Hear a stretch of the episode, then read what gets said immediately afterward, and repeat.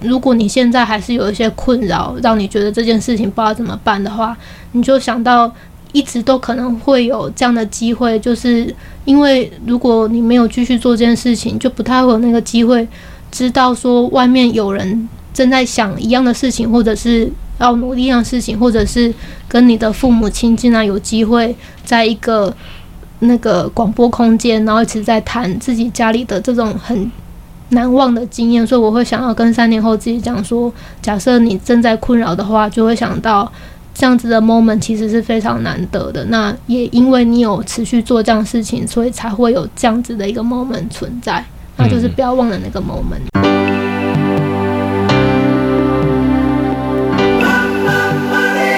欢迎收听《南方生活》。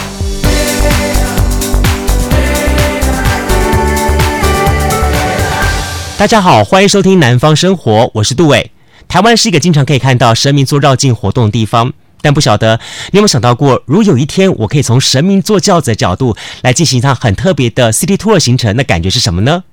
好，今天我就邀访到来自于台南安平，开了有将近四五十年的华谷理容院的第二代，同时也是理容院哈斯多的创办人曾进纯。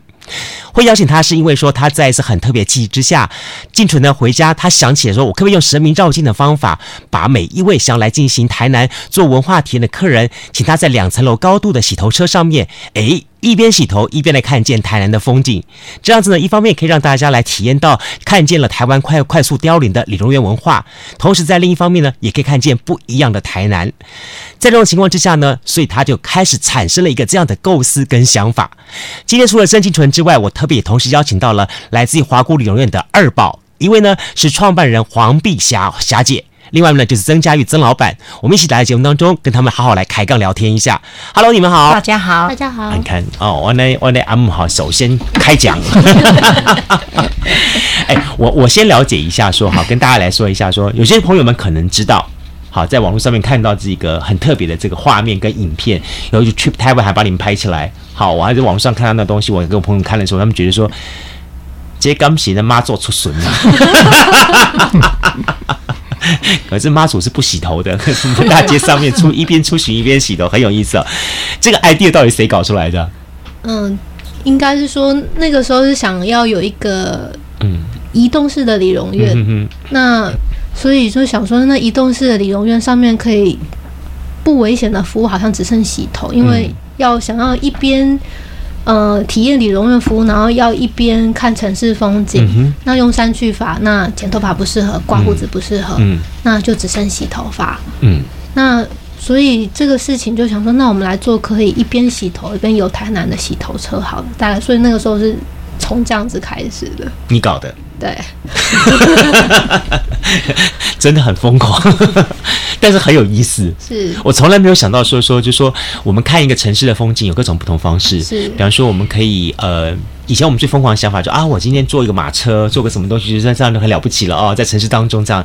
但我从来没想到说我可以一边看这个城市，一边 say 梦这样的感觉，是好，这要这要话话说从头，这也因也跟静纯他家里的这个家族所从事的事业有关。最早爸爸妈妈那一代也是台南非常有名的这个华谷理容院的一些的经营规模，是也同时带来一些经营的基础，也让你有这样的思维跟想法。是， 其实一开始是先诱骗朋友先上，真的啊、对。哦，那朋友那个时候上来是很紧张，说、嗯这样子尺度要很高哎，大家都在看我。嗯那只是上去之后，他就会发现，因为我们的高度基本上已经到呃半层楼高，嗯所以其实大家很难特地一直抬头看着某个人。嗯那所以反而是他在俯视大家。嗯那所以他后来就发现说，其实也没有人在看他。嗯那那时候我问朋友说：“那你的感受是什么？”嗯他说：“很像在做梦。”我那时候说：“为什么？”他说：“一边洗头，然后一边在车阵里面移动，然后啊而且我们还在快车道上。不会，那其实你们还是有人 力车，对不对哈？ 已经这个这几个前面，我觉得其实我看了那个影片之后，我觉得哈，不只是在上面被洗头的人要有勇气哈，其实在前面拖车的人也要很有勇气，是还有体力。对，其实那个时候我自己有下去参与推车，那第一次出去的时候我是非常紧张，我甚至还去保了公共意外险，嗯，因为呃车子本身的高度很高，如果到车顶的话大概有一层楼高，嗯那轮子其实我们之前因为我们朋友都是做装置艺术，嗯可是就连做装置的朋友，他们从来都没有做过轮子在呃城市移动这么长的距离到，嗯哼而且是上面有载重载好几个人的。嗯所以其实大家都很没有把握，嗯那甚至也有做其他的艺术家朋友强烈阻止，他说我真的不建议你这样子一边洗头一边移动，他说你定点就好，嗯哼他说因为城市道路的路面很不平，嗯他说：“你如果你任何的一个轮子歪掉了，他说你倾斜，那嗯车道又走两个，他说嗯那非常可怕。嗯那所以我那个时候就会觉得，呃，也嗯，是做还是不做？对做还是不 做。然后所以决定还是做的时候，就开始请做这个车的艺术家开始加强底部结构。嗯那加强完之后，也去保了公共意外险，嗯哼那就觉得好，那就出发吧。再来，我们就开始话说从头了。嗯，你做了一件这个疯狂的事情，跟我们刚才说的是源自于爸爸妈妈有这样的基础的部分。我我们先请我们创办人来讲一下好了。好，你台南哈，在台南。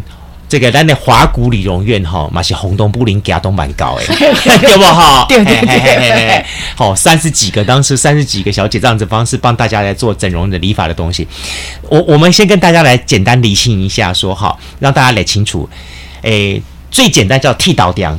好，剃头店那个就是可能只有两张桌，那个椅子台，对好，两边轮流，小朋友要要坐在上面的时候，可能用一个什么洗衣板，哎，对对，对对大家都有这个共同印象哈，洗衣板坐上去这样的剃头蒙剃一剃，然后对剃到尤其最恐怖一点就是一边剃一边小朋友度菇，对， 明明是要剪西瓜头，剪完之后变成光头，很多这样情况哈。然后爸爸的话就是开始刮那个修 chef 的那个容感觉，这样这修容感觉很有意思哈。这是这是最早的剃头屌，后来慢慢慢慢发发展变成理发厅啊。稍微高档档次一点了对，但是在我知道，在我印象当中，有一个年代开始，大概是差不多也在民国七十年前后，也差不多在我国小要毕业那个前后的时候，我突然有个看了市场，他说“理容院”这三个字开始出现了。 李容燕的病较大间啊，第二，而且理容院代表是一种 high class，黑不港对不哈？对对对，哎，来来告诉我们一下好了哈，我们的这个阿霞阿霞姐，阿霞姐来告诉我们一下说，当初哈我们的华谷理容院哈是怎么样子成立出来的？诶，头啊，阮是做家头毛，嗯有十几个员工伫第一间是伫海岸路甲中正路，嗯那时候六十五年开的嘛，嗯啊，迄阵啊，就是有戒严，洗头袂当甲人掠手，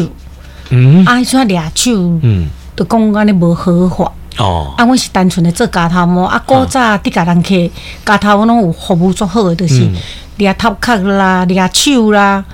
啊，戒严的时阵，迄阵讲袂使。嗯那时候阮有请查甫师傅，嗯嗯啊，查甫师傅讲安尼无，安来开始甲人去服务，嗯开始做掠人。我讲我袂晓啊，嗯伊讲安尼我来外口互掠，我等下甲恁教。 啊，安尼一点钟一百箍开始收，嗯嗯啊，我拢袂晓啊，啊，就人去外口学，啊，等下甲恁教安尼。嗯那时候就是家头门甲掠人混做伙。嗯啊，后来就煞来第二间，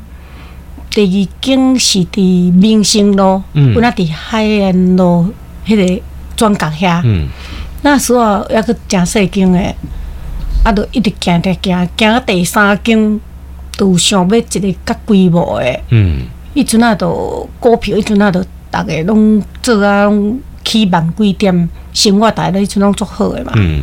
啊，后来就规模较大，都差不多请三十几岁，哦。啊嘛袂晓啊，就慢慢啊行，慢慢啊行。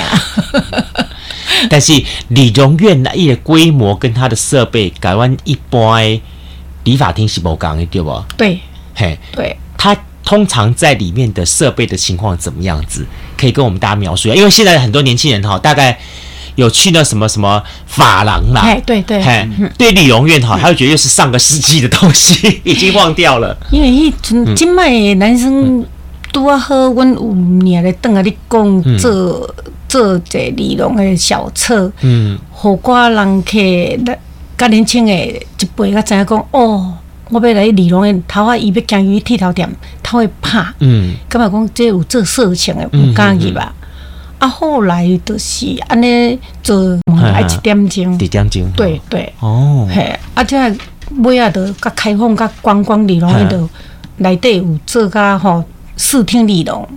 等一下呀，还有观光李荣院哦。对。啊对，观光李荣院， 这个真是观光李荣院跟李荣院什么不一样？啊，尾啊，就是做甲咧，互人家负债，你知无？哦其实是包厢有一个视听，啊就互人家感觉讲啊，足热的，笑恁去。哦哈啊，古早的啊，佫无第四代嘛，哈哈哈，啊，无第四代就是放录影带嘛。对啊对啊对啊，对啊，爱像咱爸爸就靠迄个 LED 哈靠片，哈靠迄个风景音乐，哈甲技术较悬的。哦啊，人客就感觉讲啊，我去包厢阁有通去看录影带，啊啊是看布袋戏，啊，所以迄阵啊，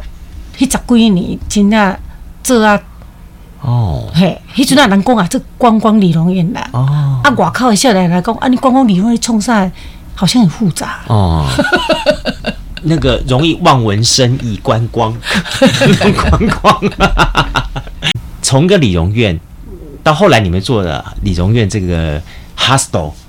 这又是怎么一个一个一个状况发生了？因为呃，他当时嗯为了盖他自己梦想中的理容院，所以是地下一层是按摩包厢有八嗯嗯间，嗯然后一楼就是男士理发区，嗯那二楼又隔了很多卡拉 OK 包厢，嗯然后他一二楼又有一个非常挑高的大厅，嗯那只是后来他。有一段时间很长期生意都很不好，所以整个二楼跟三楼是整个是闲置的状况。嗯那所以在那个时候，他其实呃，安台南的旅游业兴起，很多民宿也兴起，所以在那个时候，他是有跟我提说有这么多包厢，他想要做民宿这样子。只是那个时候我工作在忙，然后我也跟他讲说，做民宿你要有资金，那你现在生意这么差，你也没有那个资金去做那个你。知道吗？为什么这段我都不我都不我都不敢不敢发话？我就觉得说，这是应该提供说明书，是你要问你妈才对啊！怎么会是这个 hostel 的想法是你娘在问你？我想要做 hostel，想要做，我就觉得很很有意思，很有很很有让让我觉得很难想象啊！阿莫，我要问一下说好了。你你为什么在你脑海当中会突然出现民宿这两个字？其实我嘛毋知啥做民宿了，我就是讲迄你是刚朗可以讨论的，还有啊，我跟你讲，对对，有民宿民宿啊对呢，对，哦我，就是讲吼，啊，就剩的房间啊，无按来做人来住的，啊，就转型，啊，无房间空伫遐，嘿啊，不懂得怎么去经营。哦，啊，然后一段时间我咧甲讲讲讲，伊甲咧讲啊，无安尼做背包去做哈斯托，啊，伊讲哈斯托我听无啊，啥叫哈斯托啊？哈士多是一种狗名，它叫哈士奇。哦，还讲啊哈士多的时候，你刚刚有惊到，说什么叫做哈士多？对啊哼，我听无啊，我讲哦啊，你啥做要做哈斯托，哼啊，来要讲剃头伊也用困哼，我是要哪困？哈，剃头伊要躺困，躺也是在休息啦。好，那休息是还不错的啦，但是要我睡一个晚上，我很难想象。最后吼嘿，来大人讲足舒服的，比凌晨更较好困。啊 哦，这我要问一下阿北啊，那个阿木之前有没有跟你聊过，说他要做民宿的事情啊？不知道，都不知道哦。不知道，哦，所以我觉得阿木如果再年轻个二三十岁的话，他应该是那种很积极创意型的人物，对啊，很多的想象力的会，想啦，嗯，啊袂晓做啦。哦，啊，你没没有跟阿北讨论一下，说你被做做做民宿的代志？我那个我拍枪，嗯哎，安乐讲，安乐讲，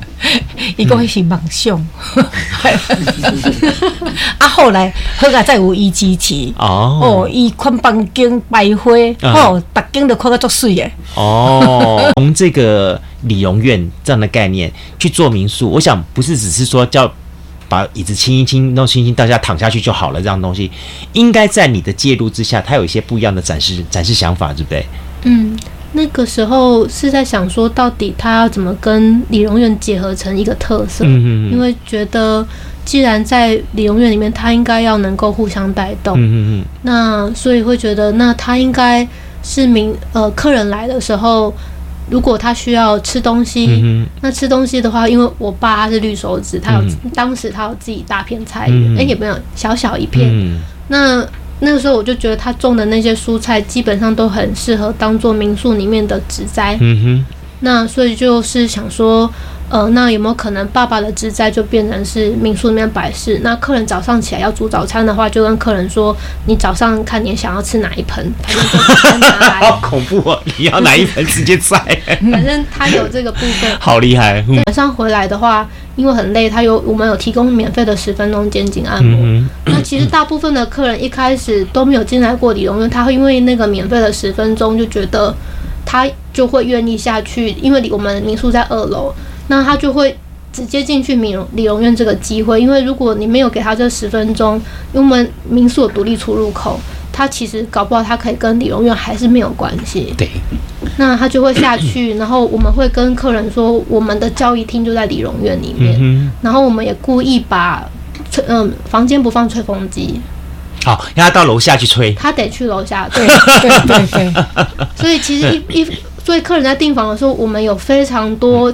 前提打预防针。打完这一套预防针的时候，我们会问客人说：“那你还要订房吗嗯？”那客人会说：“哦，如果他还要订，那就 OK 了哼，。等于说你先用你的设备先做了一些过滤，”对，对，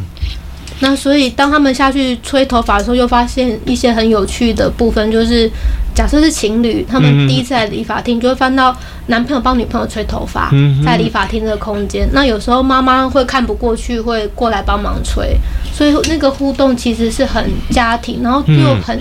对我来讲，那个画面又有一点奇怪，因为。呃，客人就是穿，我们会给客人穿着那个我们的啊呵护按按摩服嗯哼哼当做睡衣，嗯然后你就会看到一个正在营业中的理容院，然后那个平常不会出现在理容院的年轻人在那边走来走去，然后年轻人在帮年轻人自己在吹头发，那不是理发师在那边吹头嗯发，所以就会变成理容院里面有。呃，老一辈的阿阿伯们跟呃阿姨们，老一辈的在，他有两个族群在嗯哼同哼使用同一个阿伯在这边吹头发，啊那边笑雷娜在帮笑雷娜吹头发，所以那时候我就觉得那个画面很难得。哼，嗯哼，其实不只是这个家里家族这个企业的转变，甚至是包含它是一种，嗯，这里参与的分子他们对于新资讯的体验跟认同。好，甚至产生一些不同的感受。对我这么说好了，比方说，现在年轻人很流行剃两边剃的光光的这样东西，嗯对对对对不对哈对，对等于说在我们的那个那个飞机头的年代，三本五十六年代是绝对不可能出现这种东西的，嗯对不对对哈对对？但现在搞不好他突然看说，哎，那个阿霞姐，我也要剪这样子，对，现在很多很多。有客人想要体验电棒烫，真的哦，对所以两边就开始交错了、交流了嘛，对不对？哈，年轻一代也想说，嗯，我也可以试试看，变成三本五十六头的样子，这样子哈 嘿嘿嘿，Hello 港的嘿感对感觉，对对不对？我就对觉得这个东西是一个很有意思的一种交流互换那种东西。嘿嘿你把台南的这这些的理容院清单清出来，做了一个盘点，嗯然后呢，一个一个去做了一个记录下来，对不对？嗯，你当初会做这些事情的时候，有一些什么样的想法跟规划吗？其实那个时候，嗯，没有什么特殊的意图，只是很好奇说，啊，我马来剃头店这个啊那边得被得，嗯啊，别人是不是也一样？嗯那所以是有一天经过美纳士理发嗯厅，因为我们家毕竟比较特殊，我们家不是那种传统，真的很复古的那种形嗯象。那所以当我经过他们家的时候，那个五十年前那个气息非常吸引嗯我，光招牌我说哇，怎么会有长这样的理发哼厅？嗯那所以那时候在外面徘徊很久，然后鼓起勇气进去采访老嗯板的时候，老板是一个八十岁的阿公哼，嗯那他们家也刚好三十年没有改过装潢。嗯哼。那对我来讲，那个是我第一次进去所谓传统理容院的空间，因为毕毕竟我们家不是正规那一派的做法。嗯那所以问完之后，我就觉得说，哇，这里面根本是一个活的博物馆，嗯哼因为我们家没有，是因为我妈把大部分的东西都丢光了。好可惜啊！挂一间，迄阵啊租的嘛，啊，嗯啊无所在通去藏啊啊，啊毋知迄种宝贝啊，系啊，啊，搬一间就等一下，搬一间就等一下啊。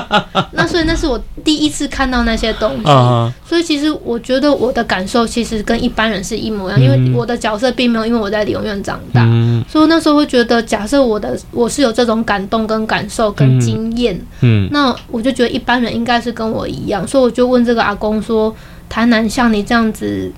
那个五十几年，然后有这样子规模的理发厅，我说大概还有几间，嗯他跟我说大概其实至少大概还有二十间以上，嗯然后我就说你可以告诉我至少五间吗？我说我想去看看。那这个阿公，我觉得假设他在当时嫌麻烦，或者是就不愿意多讲，那这件事情我就是他变知成道你是华谷老板的女儿吗？那个时候还不知道。哦，那第一次去的时候，他给了我五间理发厅的名单。嗯那所以我就有了那五间理发厅的名单的时候，我就一一去拜访。那因为有这个理发厅老板，因为老板就说你从哪里知道我们家？嗯哼那因为这个理发厅在你大家的台南这一辈里面算很长辈哼，嗯那讲出他他们大概都知道他。嗯那再这样后来我发现我妈妈很好用，因为到去第一家的时候我不敢讲我是要干嗯嘛，因为我也不知道我要干嘛。啊，那到第二家的时候，我你讲你妈妈的大名阿霞姐出来之后，没有，我那时候我跟他说，哎、我是美娜氏介绍来，然后他说、啊哦，就是那个啊阿公，哈然后他说那你为什么要想问这个呢？哈然后我第一次是说哦，因为我家开理容院，因为我想说应该没人知道我家理容院叫什么哦名字，所以我只说我家开理容院。那他说啊，你家理容院叫什么名字？我说华谷，华谷哦，啊，这大间做有名一间哦。然后后来我就发现，我连去五间五间的反应都是这样。啊你不知道吗？台南有两个阿霞，一个是阿霞饭店，一个是华谷的阿霞。对， 所以我变成是说这件事情对我来讲，有点像是对我自己嗯家族的另外一种重新认识。嗯所以我不知道原来我家在当时的大家同辈的行业嗯是被这样的眼光跟看待。再次感谢三位来节目当中，谢谢你们，谢谢，谢谢谢谢谢拜谢谢。我越来越相信哦，文化并不是一套不断重复的僵化仪式，反而是一些美好价值的传递。传递的目的是在于分享。那么在分享的一个过程当中，旧的价值会保存下来，新的价值呢也会相对产生下去。